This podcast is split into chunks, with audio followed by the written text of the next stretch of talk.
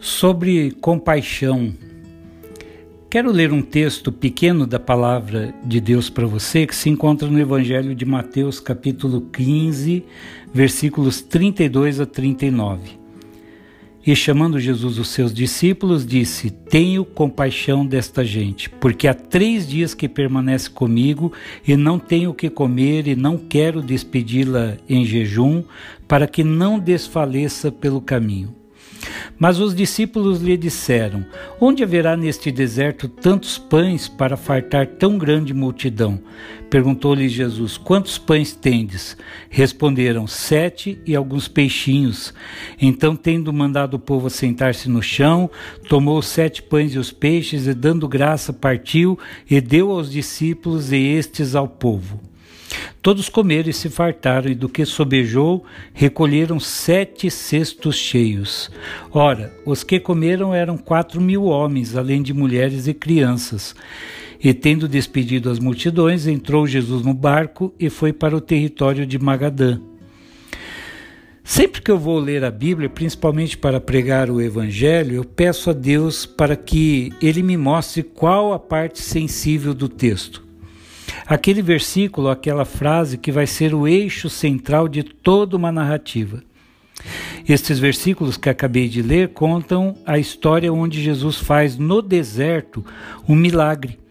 Havia uma multidão seguindo o Mestre, todos estavam no deserto há três dias e não havia alimento para toda aquela gente. A história conta que Jesus multiplica sete pães e alguns peixinhos.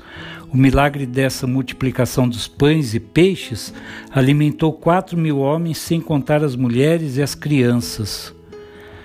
Hum, acho que você talvez tenha pensado essa história não cola.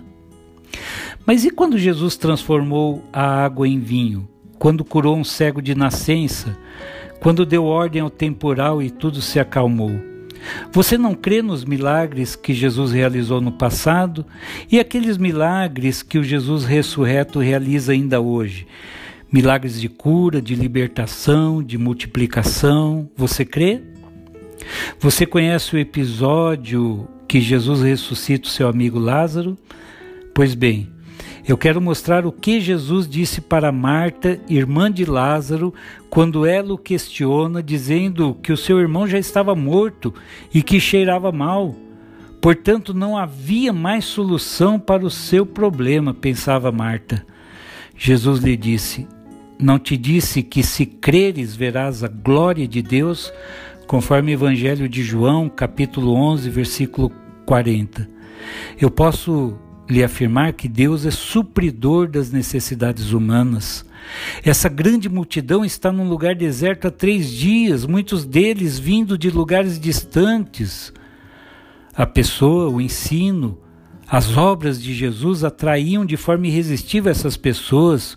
O tempo, o cansaço, a fome ou até mesmo os seus afazeres diários não os impediram de permanecerem três dias num lugar deserto, ouvindo atentamente as palavras de Jesus. Para mim, as palavras mais lindas desse trecho do Evangelho de Mateus, capítulo 15, são muito mais significativas do que o próprio milagre da multiplicação. A primeira informação que me chama a atenção nesse texto do Evangelho de Mateus é a fala de Jesus acerca daquilo que ele via e daquilo que ele sentia com relação àquela multidão que o seguia. O que Jesus via? Há três dias que permanece comigo e não tem o que comer. O que Jesus sentia?